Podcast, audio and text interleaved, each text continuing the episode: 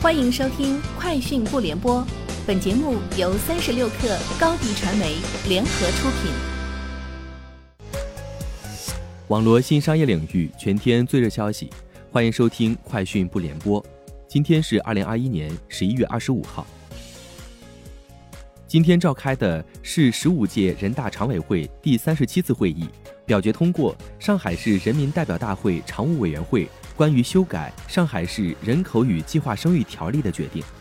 新条例明确，一对夫妻可以生育三个子女，同时女方除享受国家规定的产假外，还可再享受生育假，从原本三十天增加到六十天。条例还新增两项条款。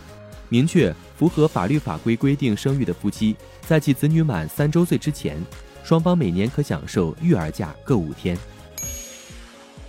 人民网发表评论文章称，今年以来，明星、大 V、企业纷纷打造推出自己的 NFT 产品，数字艺术品俨然成为 NFT 落地最快的应用场景之一。目前，对于 NFT 元宇宙概念的炒作已经蔓延至上市公司和二级市场。一些蹭热点、炒概念等行为也正在引起监管部门的警惕。行业人士认为，目前国内对于 NFT 的法律性质、交易方式、监督主体等尚未明确，NFT 存在炒作、洗钱和金融产品化等风险。对于 NFT 投资，应该保持谨慎态度，警惕击鼓传花式的金融骗局。北京市十五届人大常委会第三十五次会议今天听取了关于新型基础设施建设和应用情况的报告。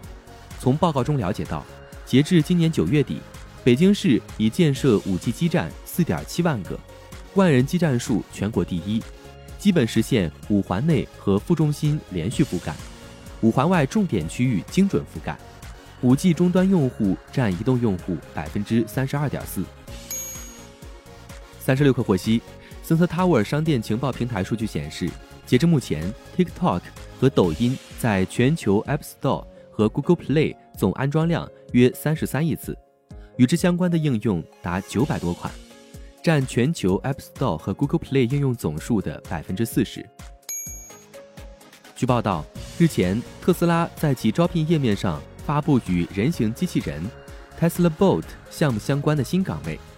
岗位大部分位于加州，只有一个位于德克萨斯州奥斯汀。大多数新岗位都与 Tesla Bot 的软件开发有关。英国最高反垄断机构表示，每周都会与美国监管机构联邦贸易委员会讨论英伟达对 ARM 的竞标。这表明这笔大规模交易将面临严格的审查。此前，这笔交易已经引发较大争议。高通和谷歌都曾表示。如果英伟达控制了 ARM 的基本芯片技术许可，可能威胁到这家芯片设计公司作为中立合作伙伴的角色。亚马逊日前再次流失一名高管，亚马逊实体零售副总裁卡梅隆·琼斯已宣布离职。卡梅隆·琼斯曾负责 Prime Video 团队，还曾监督 Kindle Fire 手机项目。近期，亚马逊食品杂货技术、产品和供应链副总裁。也已离职。以上就是今天节目的全部内容，明天见。